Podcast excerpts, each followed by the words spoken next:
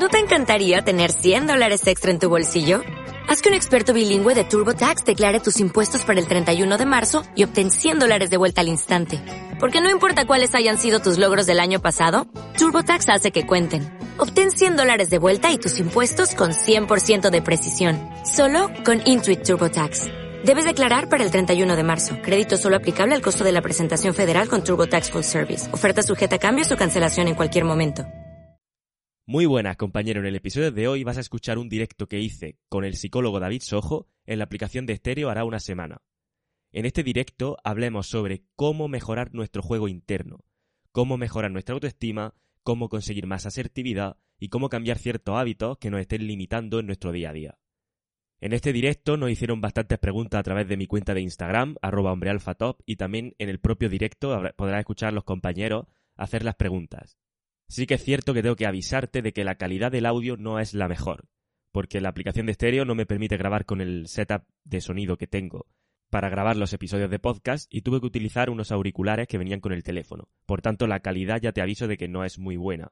Sin embargo, he tratado de editar lo máximo posible y he querido subirlo al podcast primero porque me lo habéis pedido mucho y segundo porque aporta mucho valor. O sea, la conversación que tengo con David Sojo, con el psicólogo, realmente veo que tiene mucho valor y que puede ayudaros mucho sobre todo a superar ciertos problemas de asertividad, cómo tener más confianza en uno mismo, y la verdad es que está enfocado desde un enfoque, valga la redundancia, muy empírico, muy práctico, y realmente creo que le podéis sacar muchísimo valor a este contenido. Así que sin más, te dejo con el directo, te pido disculpas por la calidad del audio de nuevo y espero que te aporte.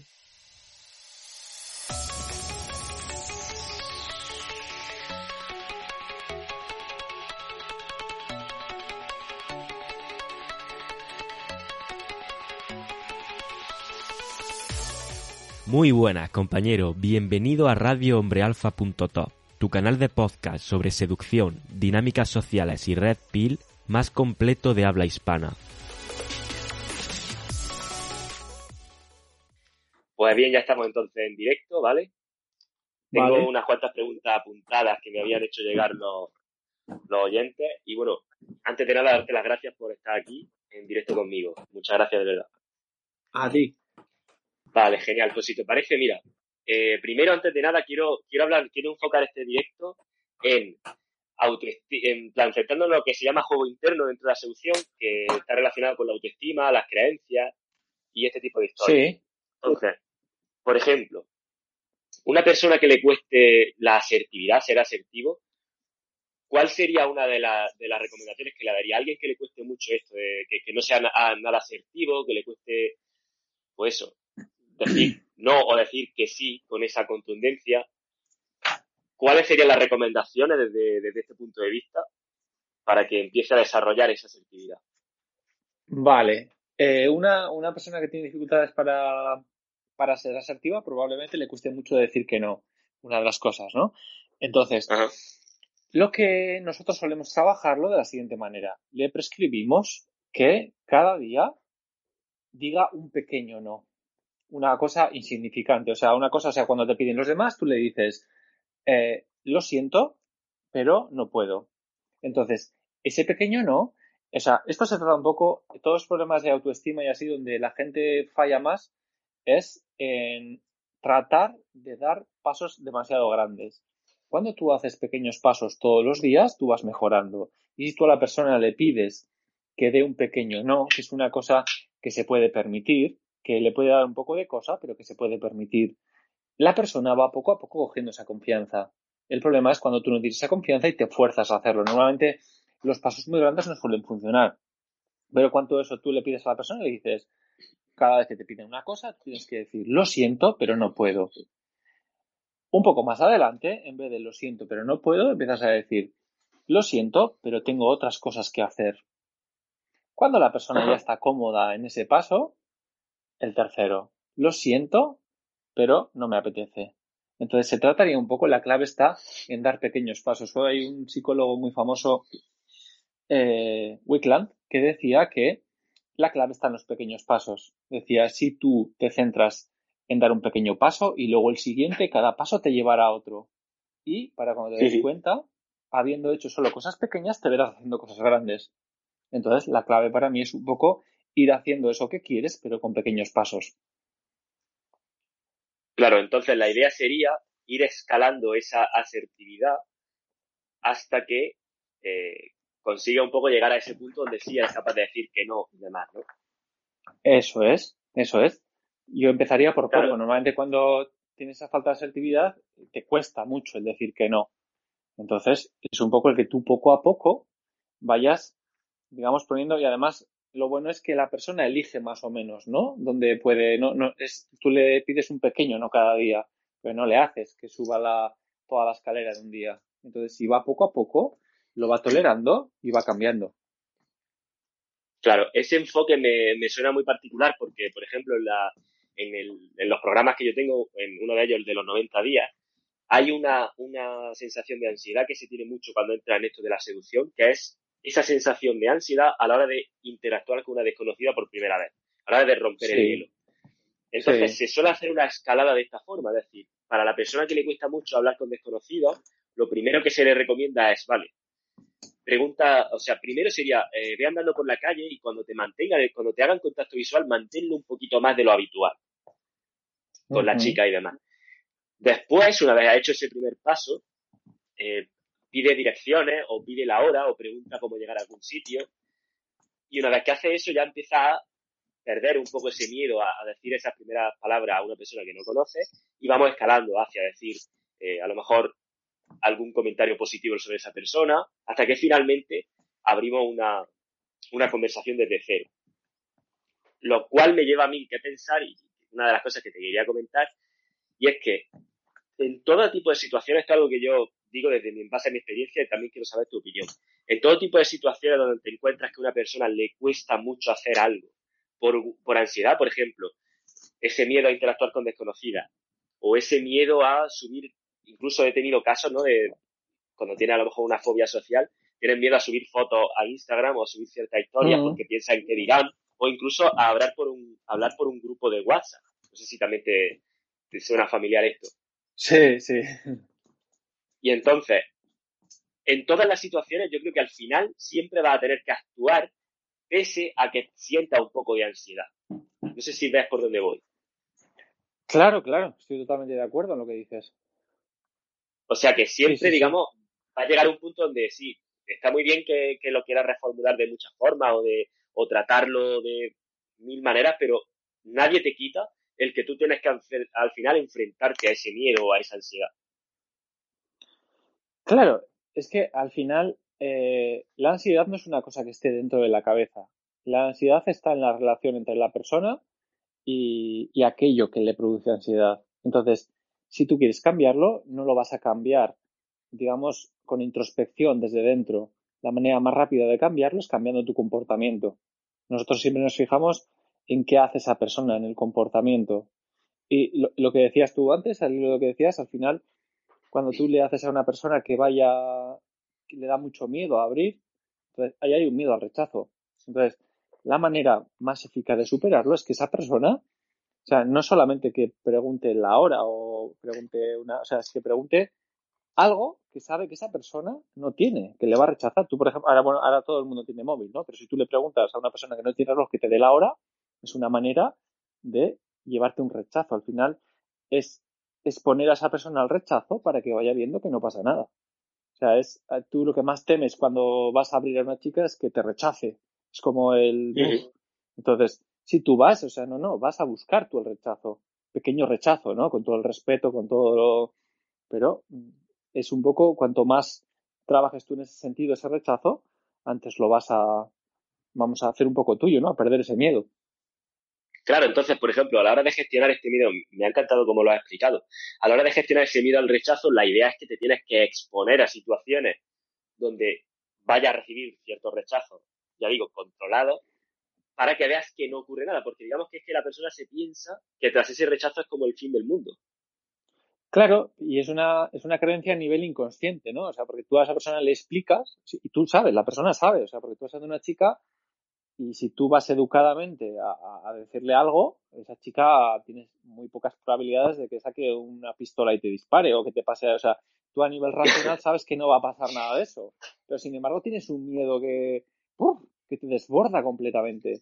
Entonces, cuando tú le dices a la persona, tienes que ir tú, vas a ser tú el que busca el rechazo. O sea, además, se te quita un poco porque ya dejas de controlar, ¿no? Es como, no, no, es que tengo, quiero que me rechace. O sea, tu objetivo no es que te dé el teléfono ni quedar bien, no, tu objetivo es hacerlo mal. Entonces ya, cuando vas a hacerlo mal, ya paradójicamente la persona va más tranquila y luego poco a poco tú te vas acostumbrando a ese, ves, verdaderamente digamos que para cambiar creencias inconscientes, la mejor manera no es desde la razón, la mejor manera es, digamos, que tú se lo tienes que demostrar a tu cerebro. Si se lo demuestras, digamos, comportándote de determinada manera, es, digamos, la manera más rápida de hacer el cambio.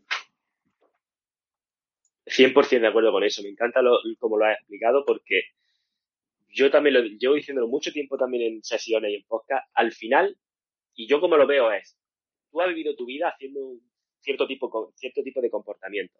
Eso, cierto tipo de comportamiento han generado una creencia sobre ti claro. en base a lo que estás haciendo.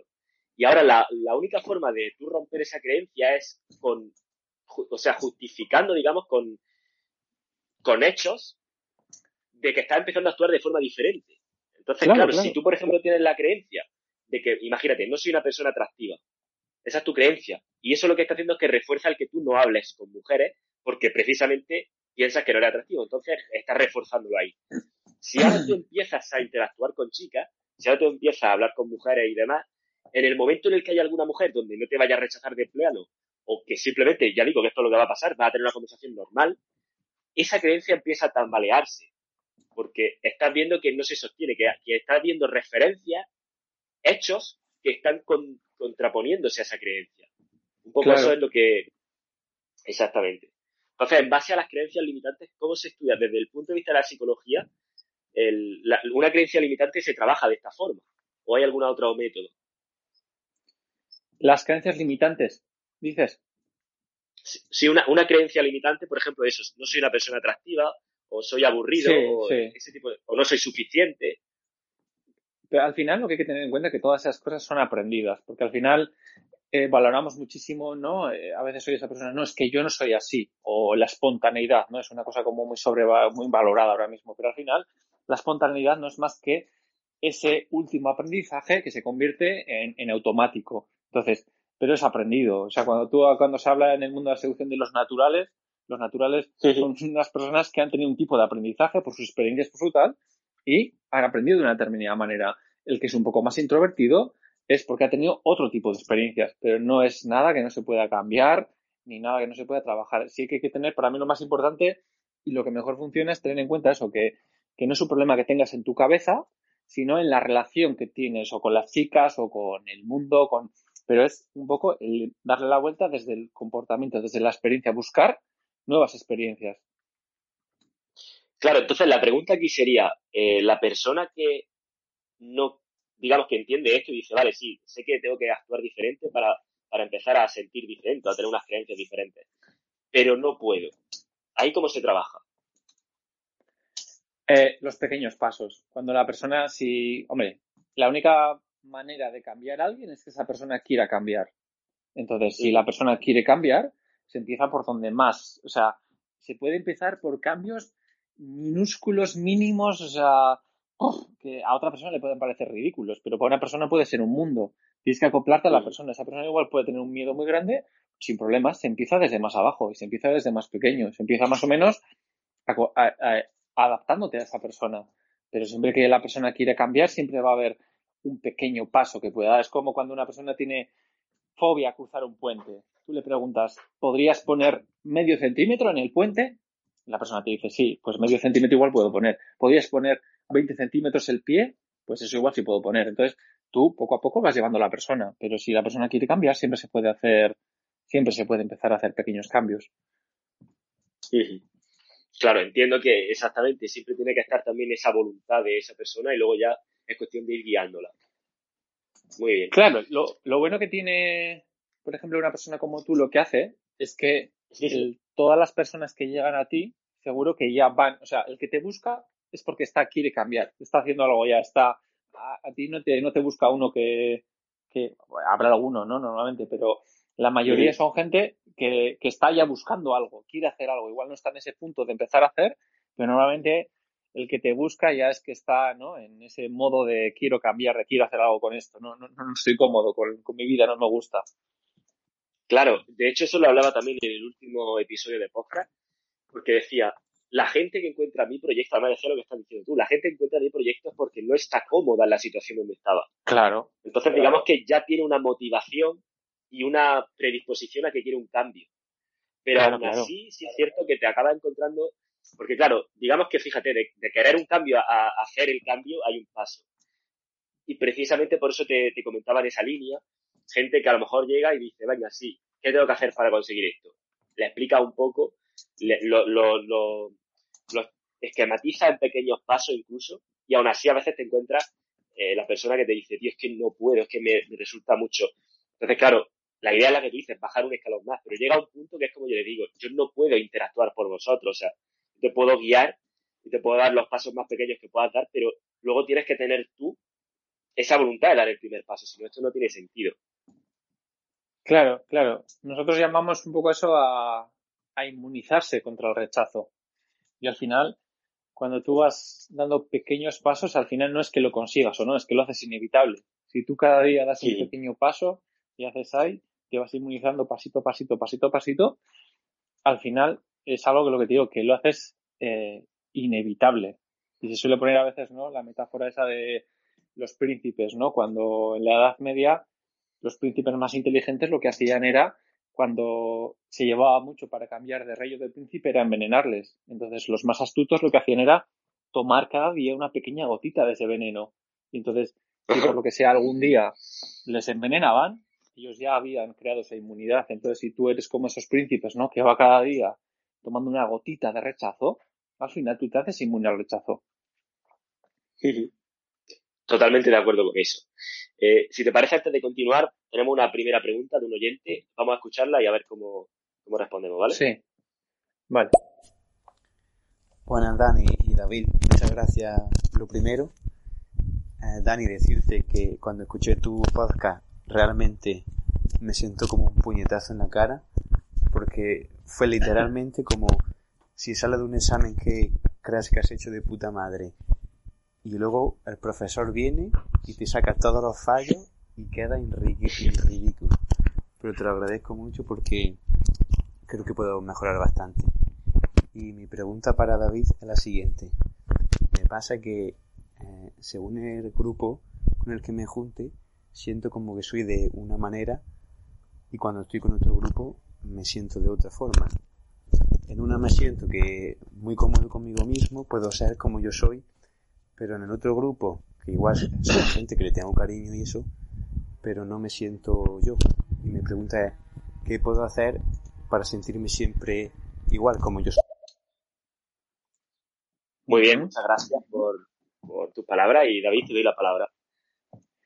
Claro, habría que saber un poco por qué eh, o qué, qué, qué, emoción siente exactamente cuando está con ese grupo que no se siente cómodo, ¿no? Hay una parte en la que tampoco es tan raro, ¿no? Nosotros nos acoplamos mucho también a la gente, ¿no? Depende de con quién estemos, nos comportamos de una manera, nos comportamos de otra. Eso puede ser un síntoma de, de salud psicológica, ¿no? De una persona que funciona bien, no mal.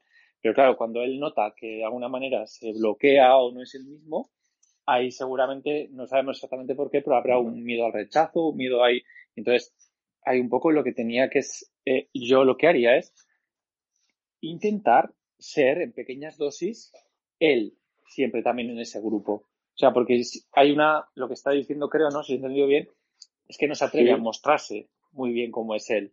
Entonces, debería de empezar un poco a también en ese grupo en el que está incómodo, a mostrarse como es él. Porque seguramente en el grupo que está cómodo, él se muestra y no pasa nada.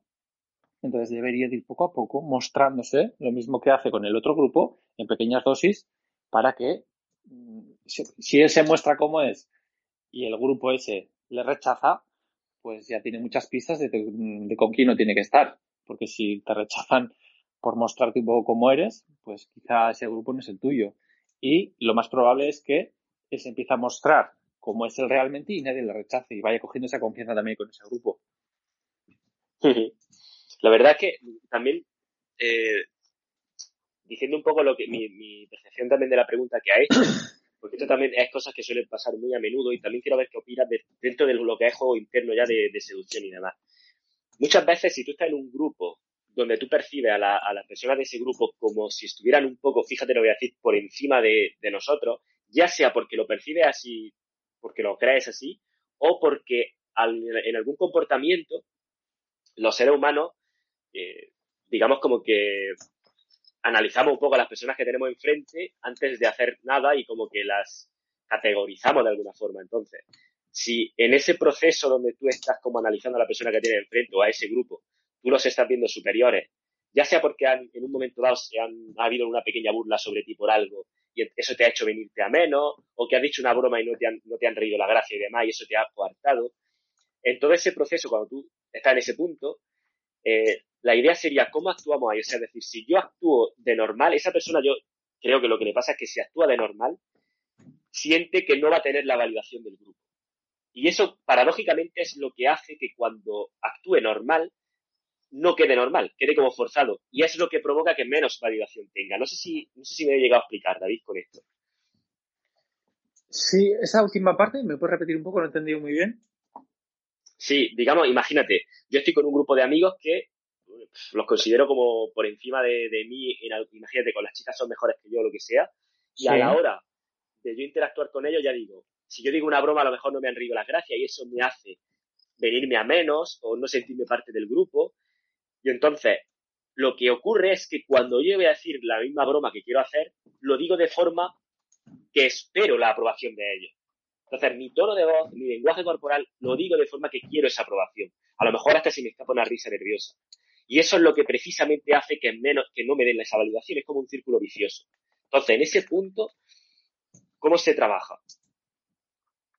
Claro, sí que es verdad lo que dices, es verdad, ¿no? Que cuando tú vas a buscar esa validación, eh, lo que estás haciendo en el fondo es complicarla, porque te va a resultar más difícil, ¿no? Porque te va a salir esa risa que decías tú, eh, lo van a ver como forzado, y entonces es un poco el que uno también se que empieza a comportar lo que te digo, como un poco más eh, natural y acorde un poco a lo que es uno, ¿no? Entonces, claro, hay que ver que las relaciones sociales son siempre, eh, es, un, círculo, ¿no? No es algo que yo doy y ya está. O sea, o sea cómo yo me comporto hace que el otro se comporte de otra de una manera. Entonces, si el otro me ve un poco forzado, ya percibe algo de mí. Si el otro me ve inseguro, ya percibe algo de mí. Entonces, si el otro me percibe serio, el otro me va a responder serio.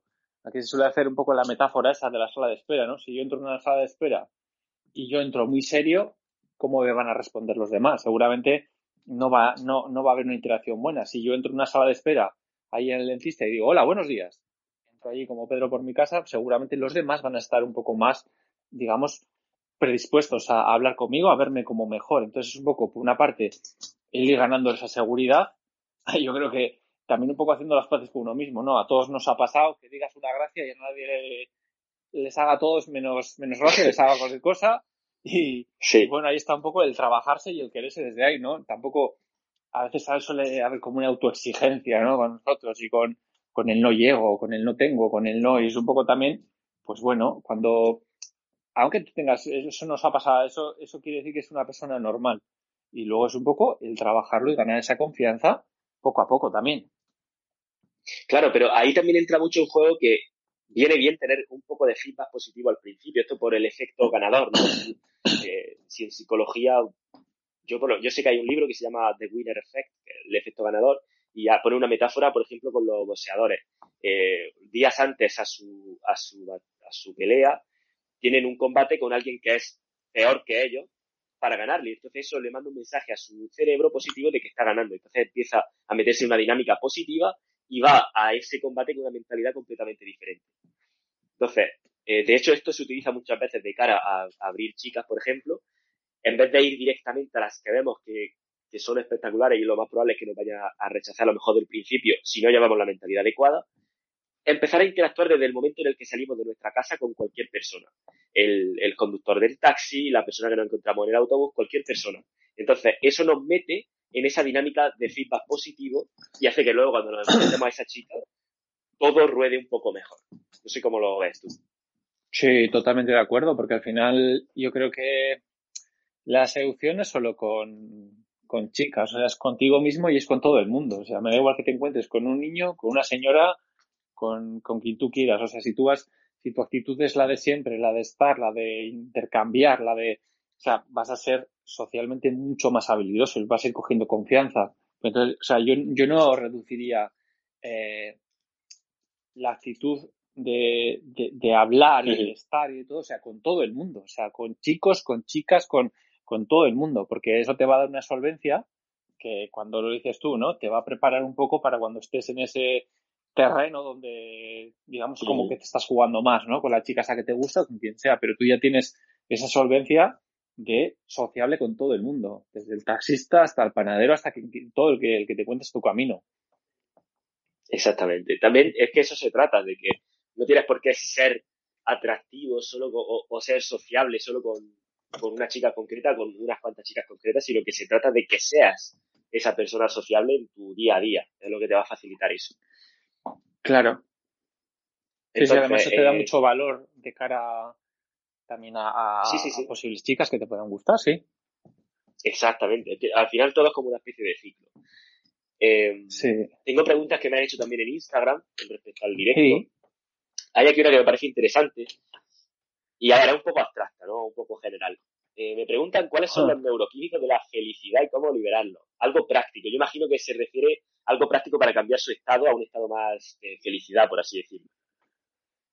Es que ahí nos metemos en un terreno. Yo no estoy muy de acuerdo con. Para mí, esa, por ejemplo, el decir que la depresión es debida a la serotonina es un reduccionismo extremo tremendo. O sea, la serotonina está implicada en la digestión, en la felicidad, en, muchísimos procesos de nuestro organismo. Entonces, eh, eh, todos los problemas psicológicos, o sea, no, no están dentro de las cabezas, están en la relación que tiene la persona con el mundo. Entonces, eh, si tú quieres subir esos neuroquímicos, solo tienes que cambiar tu relación, cómo te relaciones con el mundo, hacer cambios de comportamiento, porque al final esos, para mí, ¿eh? los, eh, los cambios que suceden en el cerebro, el cerebro no es más que una de las partes que permite el sistema, o sea, no, pero no, no es la parte que domina el cerebro. El sistema nervioso permite la experiencia, pero no la genera. Eso es como pensar que el cerebro es el que hace o deshace, es como pensar que una guitarra toca sola, sin que nadie, sin que nadie la toque. Entonces, si tú quieres eh, cambiar la química de tu organismo, cambia tu comportamiento.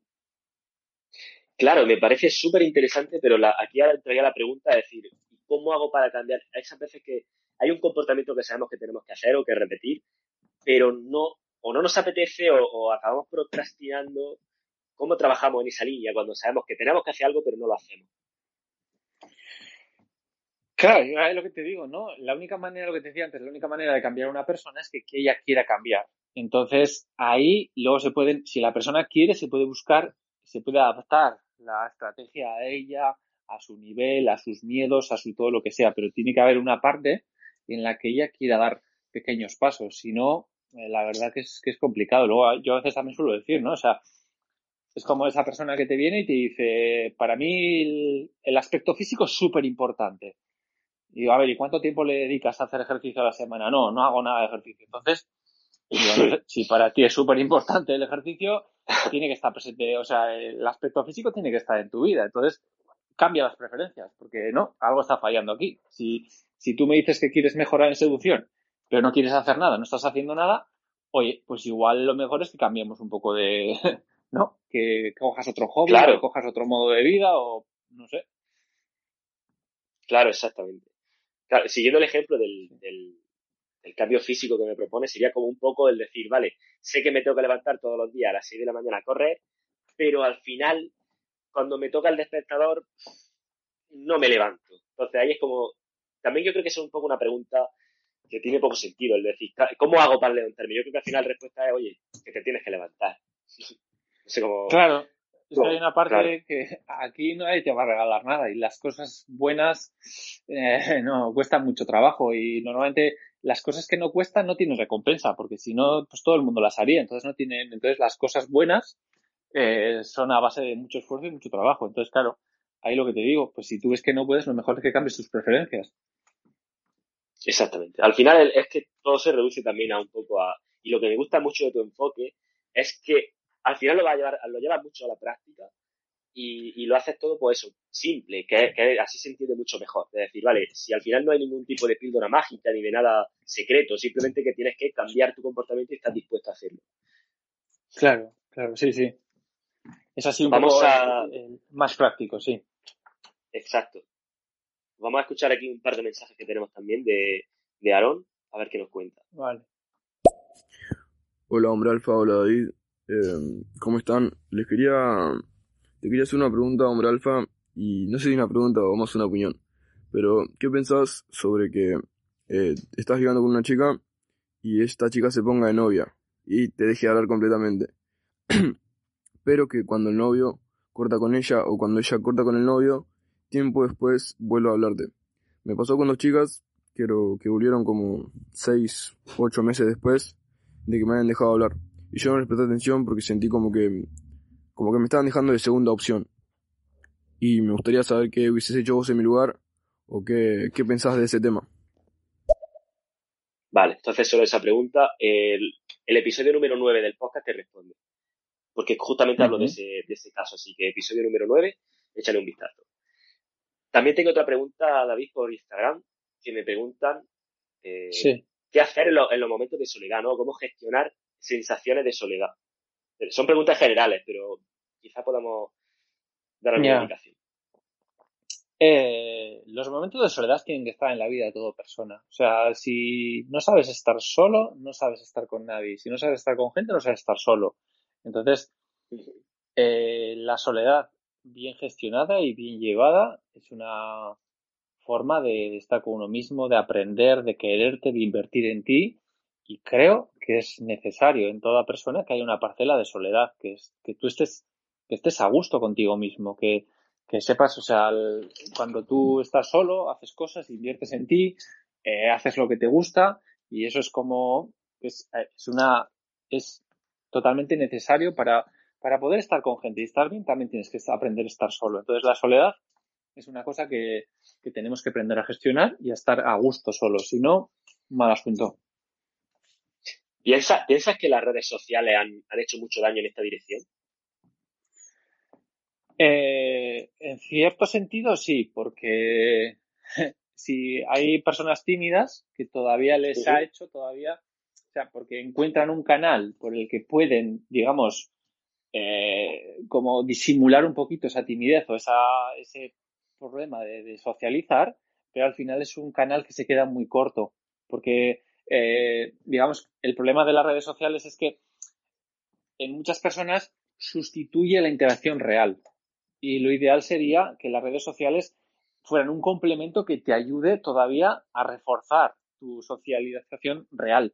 Porque, por ejemplo, si te el Tinder o lo que tú quieras no tiene nada de malo, pero si Tinder, si te quedas en Tinder toda tu vida, pues no haces nada. Pero si Tinder te vale para conocer personas, Tinder o cualquier otra cosa, ¿eh?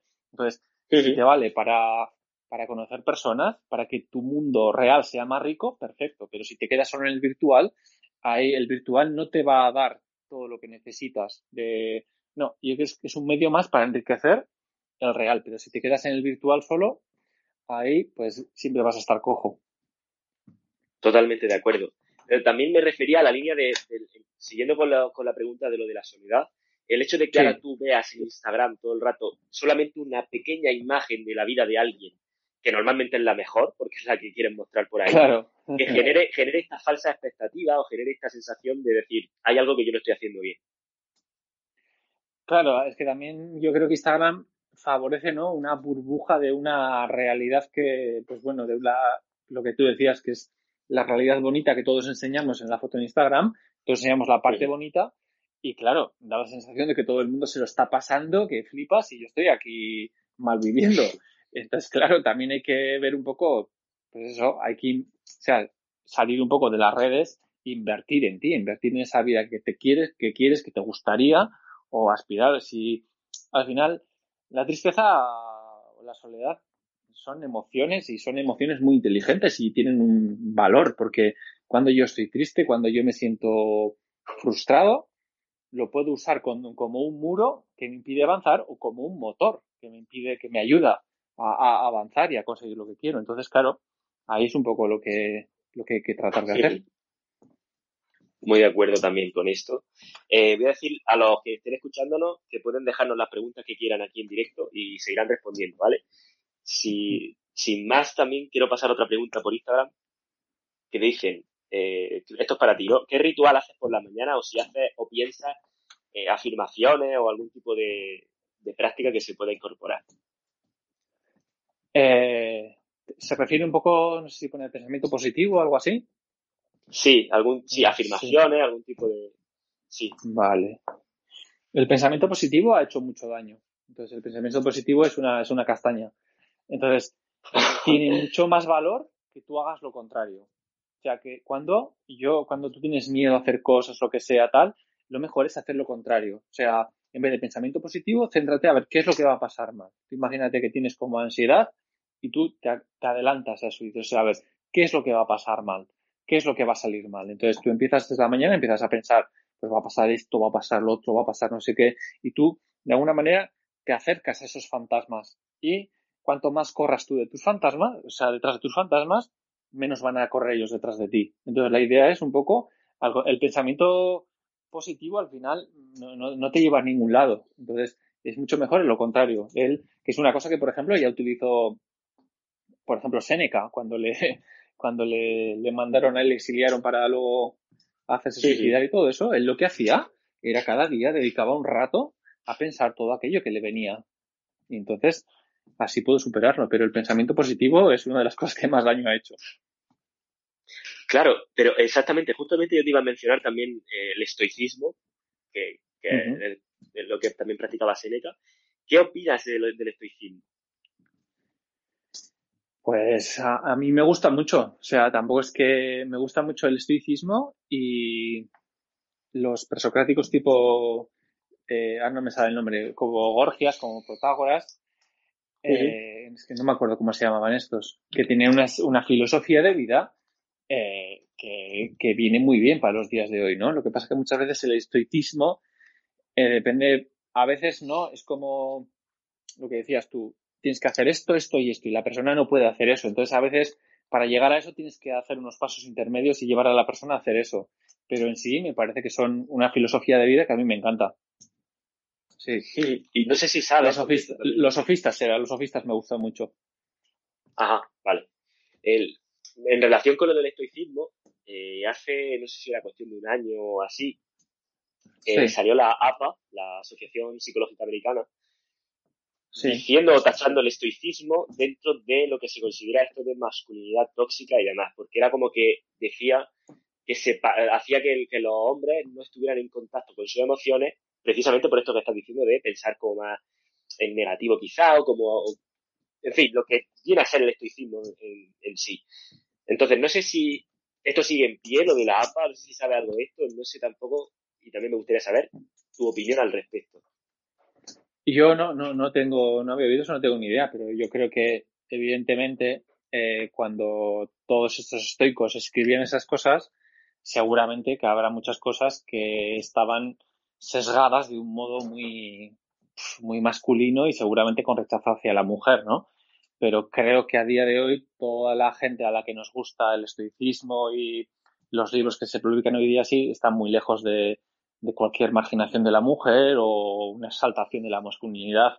Y de hecho yo creo que las mujeres también pueden aprovecharse, aunque lo que digo que seguramente están escritas todas desde, desde el hombre y para el hombre, pero seguramente hay muchísimas de la filosofía, muchísimas cosas de la filosofía estoica que se pueden utilizar también para mujeres. Entonces, yo no estaría muy de acuerdo con eso. Claro, más que nada, más que porque se denigre a la mujer, lo que lo que lo era porque hacían que el hombre no estuviera en contacto con sus emociones. Por esto, que de hecho es hora de las preguntas que tengo para ti. ¿Qué opinas exactamente de, que tengamos que ser... Yo veo que, la sociedad va hacia un, hacia un punto como que hay que ser muy emocionales, estar muy en contacto con las emociones y demás. Y yo considero que casi hay que hacer lo contrario. O sea, sí, esto que no haya pasado es negativo o no ha eh, dolido por algún motivo, pero rápidamente hay que pensar en qué puedo hacer y no regocijarlo en esa emoción. ¿Cómo lo ves desde Totalmente, totalmente de acuerdo contigo, sí. ¿Perdona? Eso, que ¿cómo lo veías desde el punto de vista psicológico eso? Ah, lo estoy totalmente de acuerdo contigo, que está bien que, pues eso, que de alguna manera ah, para mí eso de, es que tampoco es exactamente, es como muy general, ¿no? Eso de que se refiere de las emociones, de, de quedarte ahí, de, de, no conectar con tus emociones, no sé, es que tiene una especie de introspección, no sé muy bien a qué se refiere, pero creo yo hago una psicología un poco más práctica que todo eso, ¿no? Que como hablábamos antes, entonces no, no lo veo, yo soy más de acuerdo contigo con el, pues eso, ha pasado esto, ¿qué voy a hacer? Tal, o sea, las emociones no, no son buenas o malas, o sea, son funcionales o disfuncionales y hay que gestionarlas, ¿no? Hay que ni eliminarlas ni quedarse ahí vivir con ellas, o sea, es un poco el, el ir fluyendo y ir viviendo. Entonces, estoy de acuerdo contigo, sí, en el que más que nada hay que, hay que ir viviendo y hay que hacerle frente, no, no quedarte ahí, no sé, como si fuera una toma de conciencia, no, no, no estoy muy de acuerdo, ¿no? Sí, Claro, exacto. Eh, estoy totalmente de acuerdo también yo contigo en este, en este sentido. Y no estoy de acuerdo con la, con la dirección que toma la sociedad de, que tengamos que ser demasiado emocionales y demás. Vale, nos preguntan cuál es la creencia, yo creo que también hemos tocado el tema, pero bueno, ¿cuál es la creencia más importante para tener éxito y cómo instaurarla? Como si tuviéramos que elegir una creencia eh, que nos pueda llevar más rápido al éxito, ¿cuál sería? Uf, pues no sé, como muy general eso, no sé, creencia. Yo trataría un poco de, pues eso, ¿eh? las limitaciones que cada uno tenga y depende por dónde quieras ir, el ir dando pequeños pasos y ir trabajando esas cosas donde tú quieres conseguir. Esas puede ser seguridad, puede ser autoestima, puede ser muchas cosas, ¿no? Pero es un poco el que tú vayas trabajando en esa dirección. Si tú vas poco a poco trabajando en esa dirección, al final, pues no sé qué, no sé, no trabajaría una creencia exactamente, ¿no? Porque luego las creencias normalmente muchas veces pueden cambiar y pueden, por ejemplo, si uno quiere trabajar la seguridad o la confianza o tal, yo lo que le haría es eso un poco, lo que te digo, lo que decía antes, cambiando un poco, pero no sé, me ocurre a mí una, eh, la pregunta era una creencia concreta. Sí. Yo una creencia concreta, pues no, no, no sé, no sé, yo no, no tendría una creencia concreta. Yo hablaría más un poco más lo que te digo, ¿no? La seguridad, un poco uno mismo, un tal pero una creencia concreta quizá no. Sí, sí, yo también veo la pregunta demasiado abstracta y genérica. Y siguiendo lo que dices, eh, ¿cómo se mejoraría la seguridad en uno mismo? Que esto que está tan de moda, de cómo ser más seguro. Eh, volvemos un poco a lo mismo. Yo creo que es el, cuando, al final, cuando se habla mucho de autoestima, de tales, al final la autoestima no es lo que tu mente deduce, ¿no? De lo que tú estás haciendo en tu mundo. Entonces, si tú quieres cambiar tu autoestima, cambia un poco. A medida que es como un deportista, o sea, a medida que va consiguiendo retos y va consiguiendo metas, su autoestima mejora. Pero ha mejorado porque ha conseguido cosas y él se ve cada vez más seguro. Entonces, no hay nada para el éxito, lo mejor es el éxito. Cuanto más éxito tienes, más confianza tienes y es un poco el ir cambiando cosas, el ir hacer cosas diferentes y ir mejorando en ese sentido. Pero yo volvería un poco a lo mismo. Para mí lo más importante es que tú hagas cambios en tu vida, que vayas consiguiendo pequeñas cosas. Sobre todo, yo insisto mucho siempre en los pequeños pasos, porque el mayor fallo que hay cuando la persona trabaja su autoestima es tratar de dar pasos demasiado grandes. Entonces, das una semana un paso demasiado grande, te frustras y vuelves otra vez a la inactividad. Y así casi siempre llevas lo que te la frustración. Pero cuando vas dando pequeños pasos continuos, siempre es mucho más fácil conseguir metas. Sí, entonces, eh, ¿cómo definirías tú la autoestima?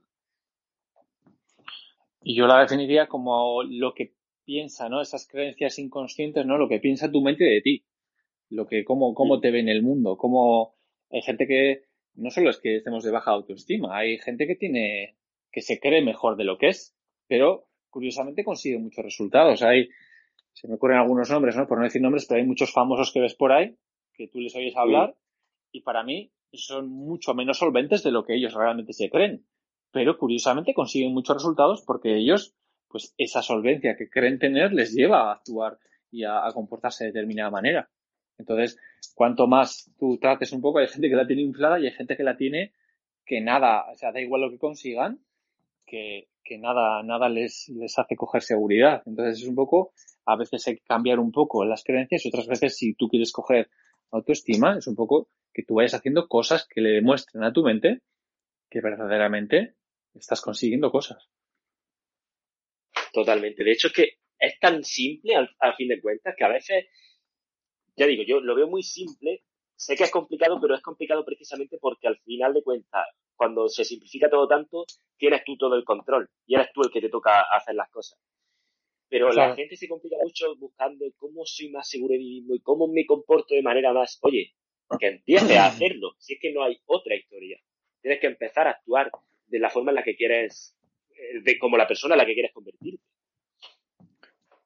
Claro, claro. ¿Cuál sería el paso más pequeño por donde puedes empezar? ¿Por dónde se puede, al final, como decía, creo que era la Oche, un viaje de mil kilómetros se empieza con un paso.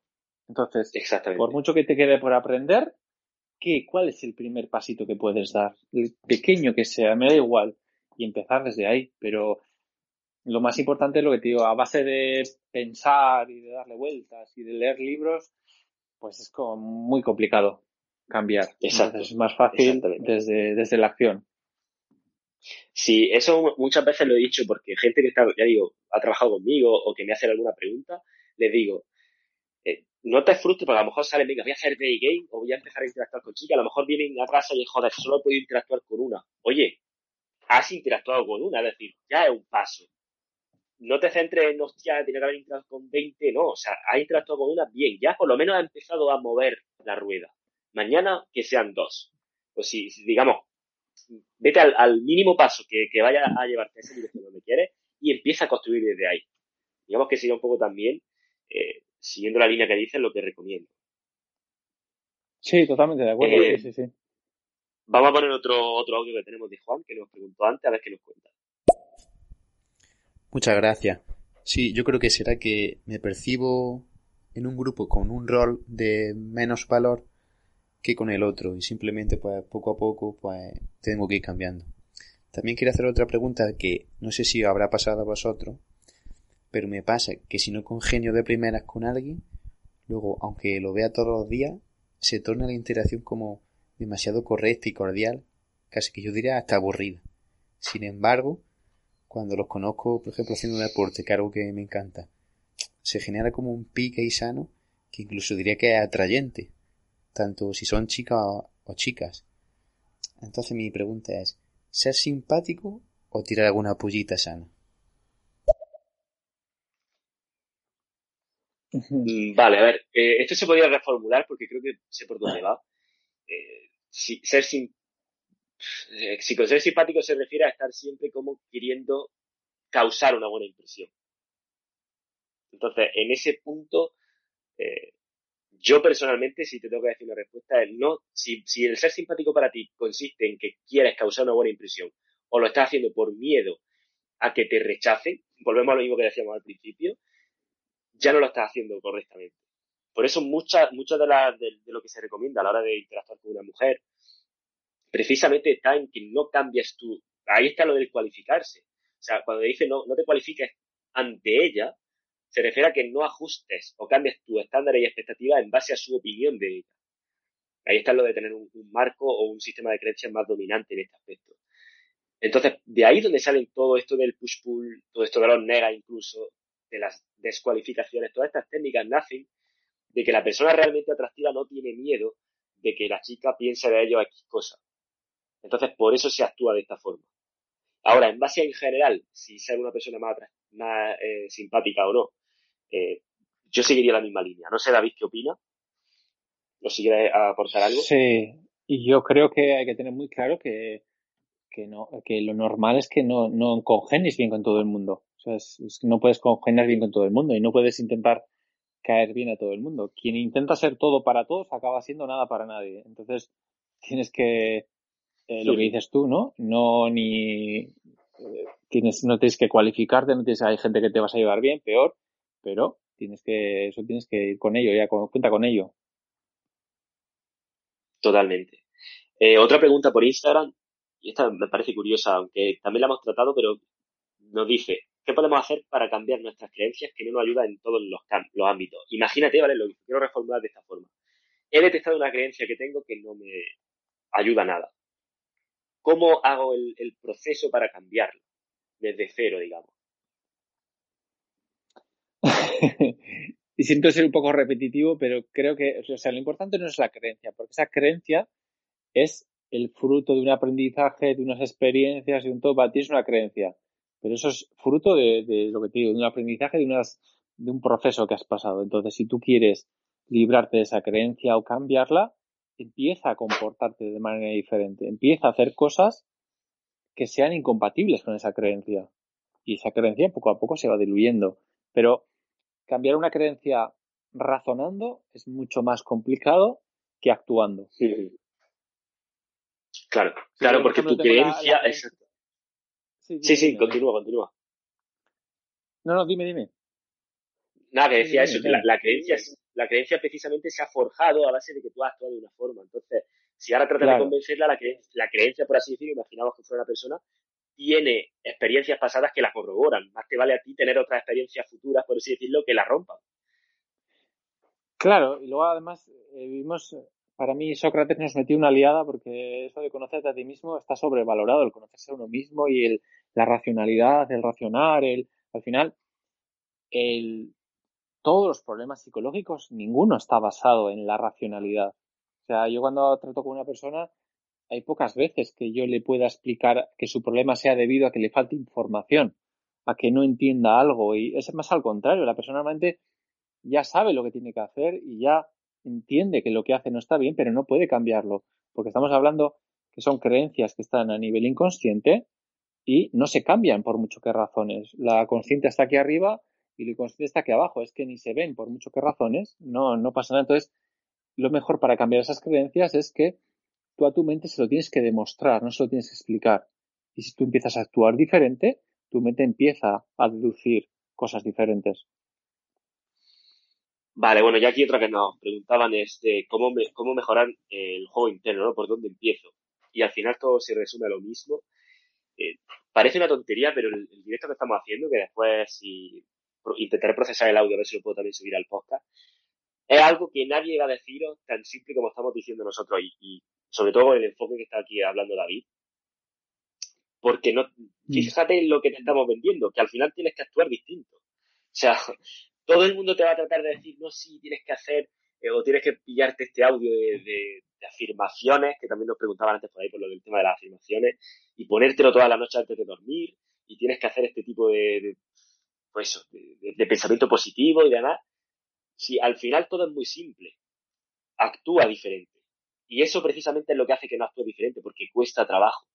Pero claro, si, es que todo se reduce a que todo lo, aquello que quieres en la vida, que que merezca la pena va a costar trabajo. Claro. Entonces, eh, exacto, todo, todo va en esa línea. También eso respecto a lo que nos preguntaban en las afirmaciones y demás, preguntaban exactamente, que acabo de revisar la pregunta, si hace algún tipo de rutina tú, concretamente, David, eh, por la mañana o algo para preparar tu mentalidad o, algo así. No, yo hago meditación, eh, algún tipo de meditación y así, que me gusta mucho, que aborda mucho, pero no, eso de trabajar creencias en plan repeticiones, todas esas cosas y así, no. Para mí, meditar sí que es una cosa que me aporta mucho y que es, importante, sí, pero eso de creencias, de pensamiento, de creérmelo, de repetirme cosas, de... No, eso al final una creencia no es algo que aparece ahí eh, dentro del cerebro y que está ahí, no sabemos cómo ha aparecido. Las creencias van unidas, ¿no? En la vida de la persona, en lo que ha vivido, en lo que tal. Entonces, cambiarlas, lo que te digo, es mucho más fácil desde, desde el comportamiento que desde el razonamiento. Totalmente de acuerdo con eso también. Eh, aquí nos preguntan eh, una pregunta relacionada con el tema de desempeño sexual, que también es otra de las cosas que ya hablamos en el episodio de, podcast. Y te dicen, a ver, hola David, eh, tengo una consulta con respecto al desempeño sexual. Quisiera saber cómo poder llegar a tener un desempeño sexual óptimo, si has tenido un pasado de hambruna sexual o de sequía sexual, y la única fuente que tenía a tu alcance era lo virtual, la pornografía y ya estás trabajando en ello, pero a la hora del acto no sientes que estás dando todo de ti. Esa es un poco la, pregunta que nos plantea. ¿Qué, eh, ¿Qué me has dicho el último? ¿Que no siente? Que a la hora del acto, o sea, que está trabajando en ello, pero a la hora del acto no siente que está dando todo de, ti, de, sí. Como que podría dar más, pero no está haciendo. Claro, es que no es un poco general, ¿no? No sé qué el que entiende, ¿no? Por darlo todo, no darlo todo, pero yo creo que al final creo que está enfocando las yo no enfocaría así la sexualidad como si fuera como una olimpiada yo la enfocaría como un disfrute no como una experiencia si él se lo está pasando bien y la persona o personas que están con él también se lo están pasando bien y disfrutan para mí eso sería un criterio mucho más, eh, mucho mejor que el de estoy dándolo todo, ¿no? O sea, ¿cómo mides tú si lo doy todo o no lo doy todo? O sea, ¿cuál es el baremo ahí? Entonces yo lo pondría un poco más que la sexualidad es, eh, el fin último de la sexualidad es el placer y el disfrute. Entonces, yo lo enfocaría más desde ¿estás disfrutando o no estás disfrutando? No tanto si estás rindiendo o no estás rindiendo. No sé, pues claro, el baremo ese de si estoy rindiendo, ¿qué es? Eh, ¿Cómo lo ponemos? ¿En el tiempo? ¿En el número de orgasmos? ¿En el número de coitos? En... Entonces, habría que ver un poco cómo yo lo pondría más en el placer que en el rendimiento. Exactamente, muy de acuerdo. También está en la línea de lo que ya hablamos en el, episodio de podcast. Para que no esté escuchando y no lo haya escuchado, pues también está por ahí. Y vamos a escuchar la pregunta que nos hace Dani.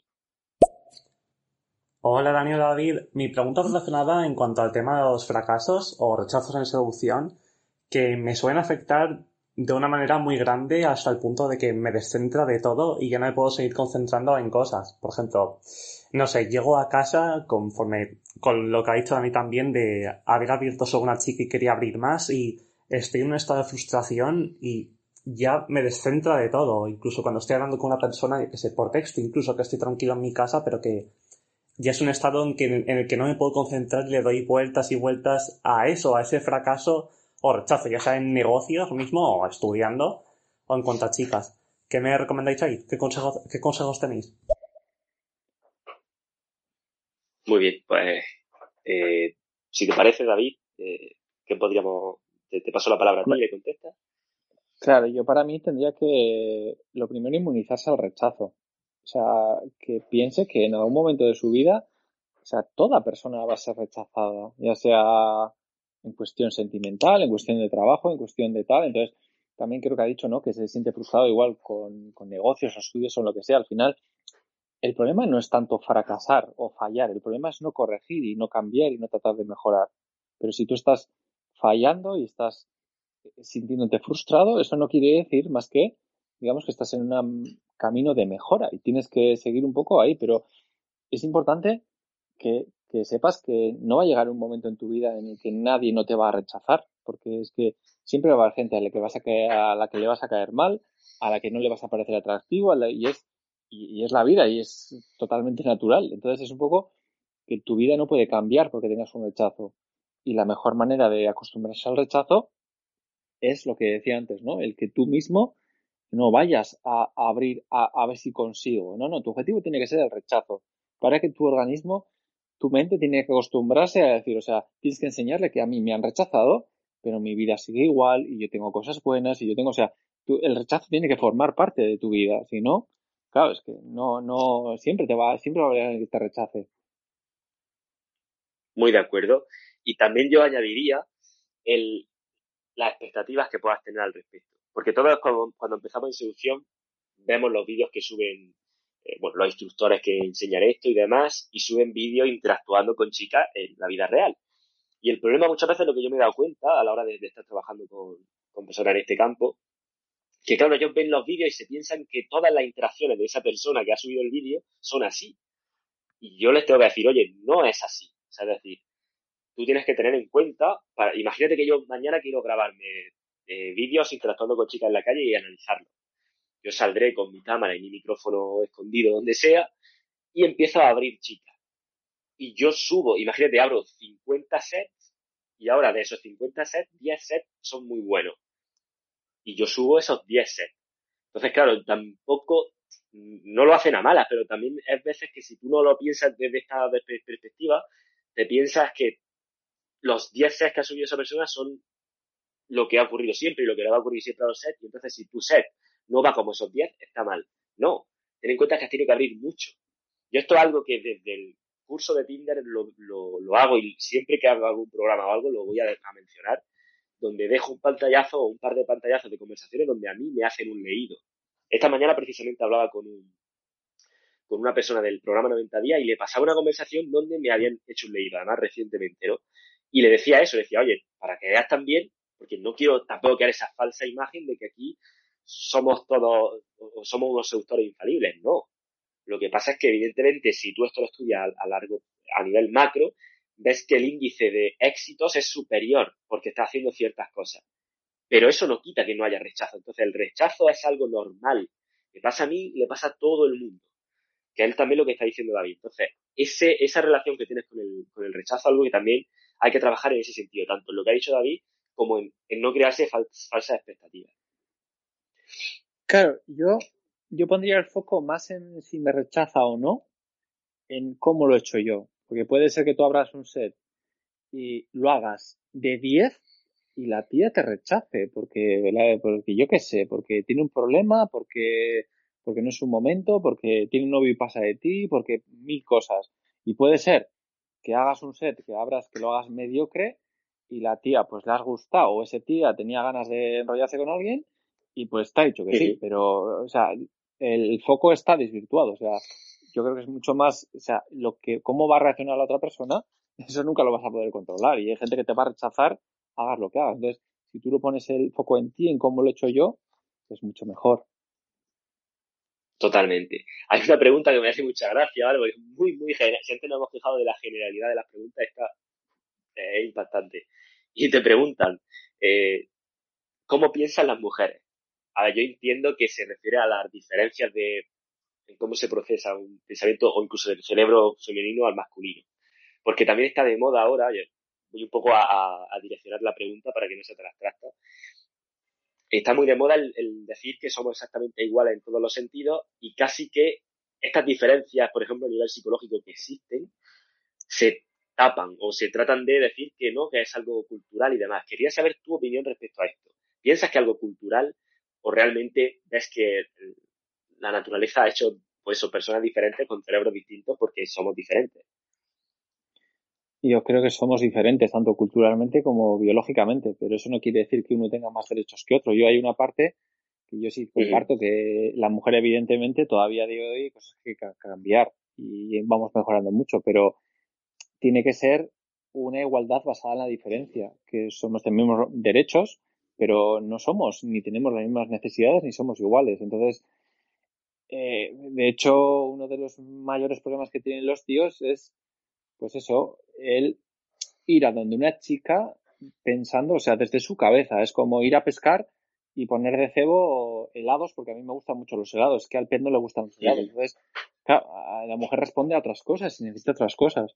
Entonces, para mí es, no es, una cosa es los derechos que todos tenemos y otra cosa es eh, que es evidente que no somos iguales y equiparando desde, tratando de equiparar desde somos iguales, pues no se puede llegar más que a la frustración.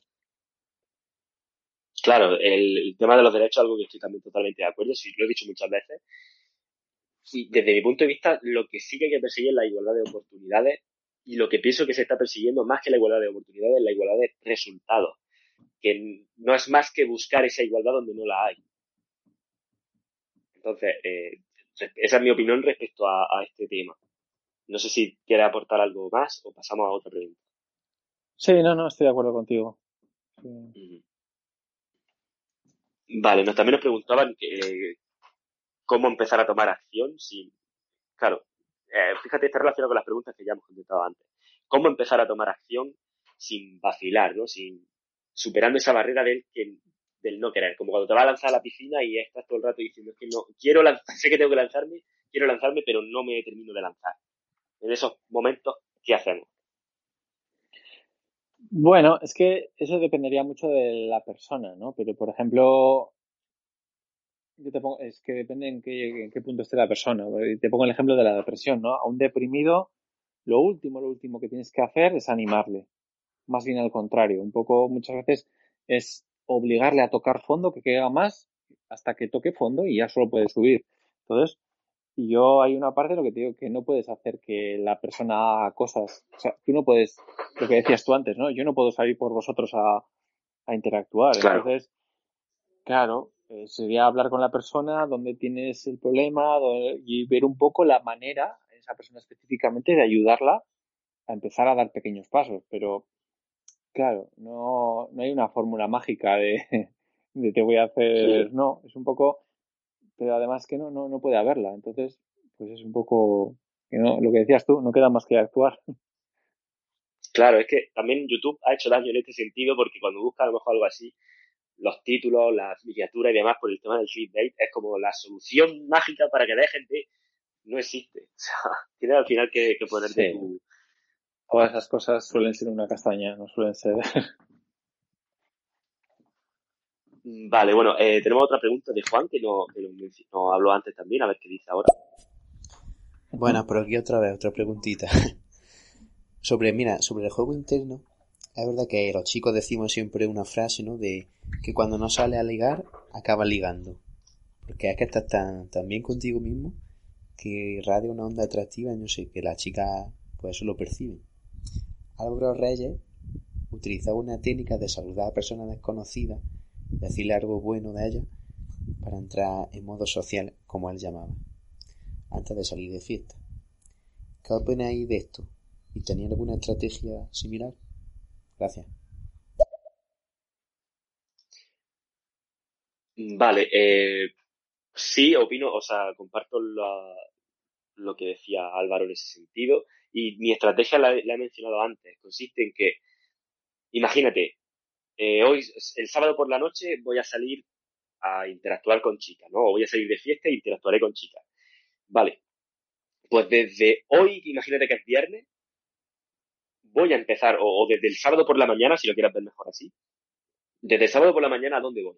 Voy a tomar café, voy a por el periódico, pues entonces voy a sociabilizar, voy a ser sociable con la persona de la cafetería, con la persona del, del, del kiosco de los periódicos, si luego voy a la frutería con el frutero, con todas las personas. Entonces voy construyendo esa inercia social de, de, modo que cuando llega la noche, que es cuando yo voy a salir a interactuar, yo ya soy una persona sociable. Es decir, ya estoy entrada en, calor, por así decirlo, ya estoy, eh, ya he calentado. Eso es como si vas a hacer un levantamiento pesado en el gimnasio y, y, directamente vas y te pones debajo de la barra. Probablemente te lesiones. ¿Qué se suele hacer? Calentar previamente. Coges pesos más pequeños o estás un rato repitiendo el movimiento hasta que más o menos entra en, lo que se llama entrar en calor. ¿no? Entonces, yo lo haría de esa forma. Y luego, una vez que estás en... Si, si, luego se irá simplemente a alargar un poco esto. O sea, desde que sale de casa, empieza a, actuar de esta forma o desde que te dé esa mañana que te digo y luego una vez que estás dentro de la discoteca o del bar donde estés, más de lo mismo. O sea, la camarera misma que viene o el camarero que viene, ya estás en modo social con él y eso lo, lo al resto de, las personas. Y eso es lo que te da ese efecto ganador, entre comillas, en tu cerebro, de que vas recibiendo feedback positivo, vas acumulando esa, esa inercia buena de que no pasa nada con ser sociable, de que no hay un problema. Incluso si ya digo, si eh, por la mañana le, dice algo gracioso al del periódico y no te dice nada, también aprende a que no ocurre nada con un rechazo. Entonces, no sé, David, si quiere añadir algo respecto a esto. Mi, mi, método, por así decirlo, sería ese. No, no, totalmente de acuerdo con lo que dices, sí. Eso es una buena manera de... Sí, sí, tiene que ir por ahí. Una de las cosas que también te quería preguntar, David, el tema del COVID. ¿Tú has notado más, más volumen de consultas eh, psicológica en este caso por a raíz del COVID? Sí, sí, sí, sí. Al, al, principio no noté, pero ahora sí que este último año ya sí, sí que he notado porque sí, a nivel de trastornos psicológicos sí que ha habido más y el COVID ha ayudado a que la psicopatología se agrave. Pues bueno, el que estaba más o menos en la cuerda floja le ha ayudado a caer y el que estaba mal pues está peor. Y entonces sí que sí que he notado. Lo que pasa que yo iba a decir eh, ¿no? que lo que decía era Juan, y decía que yo creo que en el COVID también eh, las chicas también o sea, nosotros hemos tenido, puede que hemos estado, ¿no? Con, no hemos socializado, nosotros nos han quitado no solo la vida de, seducir, sino de, de, salir, de estar con gente, con amigos, con tal, y a las chicas les ha pasado lo mismo, y hay muchas chicas que también están deseando socializar y conocer gente, y aunque, aunque ya parece que esto se va pasando, ¿no? Pero también las chicas eh, han seguido queriendo conocer gente. Exactamente. De hecho, eh, una de las cosas que, o sea, tú puedes abrir a una chica en plena pandemia y decir, respeta la medida de, la distancia de seguridad y demás, y ahí es importante el calibrar. Si habla y está respondiendo con un, con un empeño, con un énfasis enorme, o le estás viendo que, por eso lo de calibrar, ves en su lenguaje no verbal, en su reacción, que te recibe, ahí puedes saber que, que, esa chica estaba, como dice David, también deseando de interactuar con alguien. Entonces, un poco también es eso. Y al contrario, si ves que la chica no, no te recibe o, rápidamente se, se da un paso hacia atrás grande o se pone la mascarilla más, más apretada o algo así, pues nada, claro. simplemente entiéndelo y ya está. Vale, bueno, pues si te parece, escuchamos aquí a Antonio Javier, que también nos pregunta. A ver. Vale. Buenas, Daniel. Buenas, David. Eh, mira, quería preguntar el tema de sexualizar eh, más a un género que a otro. Se habla ahora mucho de que a la chica se le sexualiza y al hombre no. Mm, ¿Cuál es vuestra opinión en este tema? Gracias, un abrazo. Vale. Eh, yo hablé de esto en el, en el, no sé si en el episodio 4, el, donde sí es seguro que lo menciono, es en el artículo que tengo en el blog de valor de mercado sexual. Y esto es una de esas verdades de Redfield que no es políticamente correcta. Y hay una frase que lo resume muy bien y me gusta porque nos mete a nosotros también y entonces parece que cuando dices una realidad de la mujer en concreto se te tacha mal, pero si metes como a los hombres en esa ecuación, la cosa queda un poco mejor. Entonces esa frase como que nos aúna a los dos. Y dice, las mujeres son objetos sexuales para los hombres y los hombres somos objetos de éxito para las mujeres. Me gusta esa frase porque primero es cierta y segundo, el, hecho de sexualizar más a la mujer no es más que porque nosotros como hombres, de hecho había estudios por ahí y creo que en ese artículo que te digo, lo, enlacé alguno de ellos, tendemos a ver el cuerpo de la mujer como por partes y de hecho se nos activa las mismas eh, regiones del cerebro que cuando tratamos de eh, hacer algo con herramientas. Para nosotros, claro que, es un objeto sexual en este sentido, no solo un objeto sexual, evidentemente, pero tiene mucho peso la sexualidad de, la mujer para nosotros porque es así como estamos evolutivamente diseñados. Y el análogo sería que para ellas nosotros sí que somos ese objeto de éxito, entre comillas, es decir, tenemos que tener ese otro tipo de requisitos. Entonces, siguiendo esta línea, eh, ¿se sexualiza más a la mujer? Sí, pero es que es como, como es es como, es como estamos diseñados para hacerlo. Y igual que al hombre se le hacen otras cosas que no, a ellas, por eso, porque somos diferentes en este, este sentido. De hecho, eh, en fin, eh, ¿quién gana dinero en OnlyFans? ¿El hombre o la mujer? ¿Quién gana más dinero, por así decirlo, no? Es decir, claro que el, el, componente sexual es algo importante en, el, en la mujer, porque digamos que es como un gran poder que ellas tienen con respecto a nosotros, pues ya te digo, por de la forma en la que estamos evolutivamente diseñados. Así que esa sería mi aportación. No sé si David quiere añadir algo. No, yo creo que va por ahí. Lo que pasa es que lo que dice es que, pues, está es políticamente poco correcto, ¿no? Pero yo creo que va por ahí. Exactamente. Así que, bueno, ya vamos a ir terminando. Si tenéis alguna pregunta eh, que queráis hacer en directo, aprovechad ahora antes de que, de que cerremos y demás. Yo voy a volver a comprobar Instagram si tengo algo por ahí pero creo que de momento está todo claro.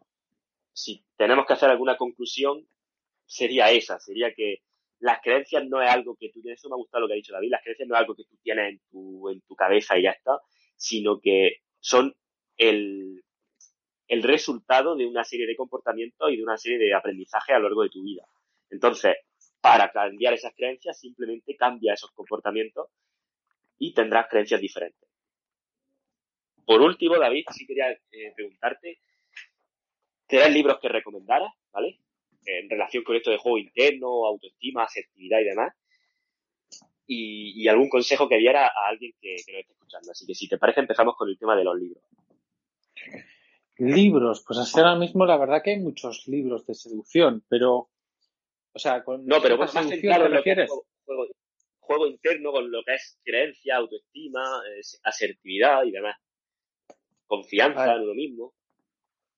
Yo, es que el problema que suelo ver más con la gente que está en el mundo de la seducción es que saben más de lo que necesitan ya. O sea, alguna gente igual necesita leer, pero la mayoría necesitan dejar de leer y empezar a actuar. Y luego la verdad que ahora mismo no se me ocurre ningún libro así como de que pueda ser recomendable. Vale, y al, libros que te hayan cambiado la vida, por ejemplo, algún libro de ti que, te hayas dicho, vale, este libro para mí fue muy importante, o tres libros que para ti fueran importantes. Pues para mí, yo al libro que tú decías, yo me meto en este mundo, ¿no? A raíz de un desengaño desamoroso, amoroso y, claro, yo supuestamente lo estaba haciendo todo como lo tenía que hacer, pero claro, pues era todo como la sociedad te lleva, ¿no? Para mí el libro que me cambió fue Sex Crack de Mario Luna, que yo cogí aquello y dije, ¿qué es esto? O sea, joder, o sea, yo estaba como en otra película, ¿no? Cuando empiezas a ver, pues lo que decíamos antes, las diferencias, la biología, el cómo actúan unos, cómo actúan otros, porque, claro, empiezas a ver cómo fue como tomar la pastilla roja, ¿no? En vez del azul que se me estaban dando. Entonces, para mí fue ese libro que me cambió, pero seguramente ahora hay muchos más libros. Entonces no sabría decirte ninguno. Ahora mismo, sí que este puedo mandar alguno luego así, pero así ahora pensando, de todos, todos así, uno específico para eso no se me ocurre. Vale, genial. Luego, si, si te parece, luego me, puedes decir algo y lo añado. Sí, sí, sí. Algo. Y por último, pues alguna recomendación que diera a alguien que, eh, que esté teniendo dificultades con esto de la seguridad de uno mismo, de la, de la confianza, de la asertividad y demás. Eh, perdona, que se ha cortado un poco, que no te he oído bien. Sí, alguna recomendación que le diera a alguien que está teniendo problemas con, con lo que hemos hablado un poco, la asertividad, el tema de algunas creencias que lo limiten o la confianza en uno mismo, si tuvieras que decir un consejo, decir, vale, eh, da un primer paso y empieza mañana, que precisamente el lunes, haz esto, ¿qué, sería? Eh, para mí el consejo más importante es actuar y actuar siempre en pequeños pasos. Porque cada pequeño paso te lleva a otro pequeño paso, pequeño paso, pequeño paso, y al final, lo que te decía antes, cuando te quieres dar cuenta, estás haciendo cosas muy grandes habiendo solo hecho cosas pequeñas. Y al hilo un poco del rechazo, para mí es súper importante. Muchas veces cuando decía Juan, no, es que voy y tengo, eh, tengo miedo a que me rechacen, y yo sí que si voy con actitud tal, no sé qué, no sé cuántos, cuando tú vas buscando el rechazo, ya por el hecho de buscar el rechazo ya te relajas. Entonces ya es mucho más fácil que la interacción te salga mejor. Entonces, para mí buscar el rechazo es una buena estrategia para, para inmunizarse contra el rechazo. Muy de acuerdo con eso, así que lo vamos a dejar aquí. Eh, seguid todo a David Sojo en, Instagram y, y mirad su página web, ¿vale? Su Instagram es arroba David barra baja psicólogo. Eh, un vistazo a su proyecto y bueno, una persona que aporta muchísimo. Le agradezco un montón que haya estado aquí en directo conmigo, ayudando y aportando valor. Y ya habéis visto cuál es su enfoque, que no es un enfoque que te venda algo mágico, al contrario. Y precisamente eso es uno de los indicativos que a mí me dice que es un enfoque válido. Porque es un enfoque que te va a poner el foco precisamente en que tú tengas que empezar a hacer esos pequeños cambios controlados. Así que sin más lo dejamos por aquí. Gracias de nuevo, David, por, por estar en el directo conmigo. Gracias a ti, Dani. Un abrazo.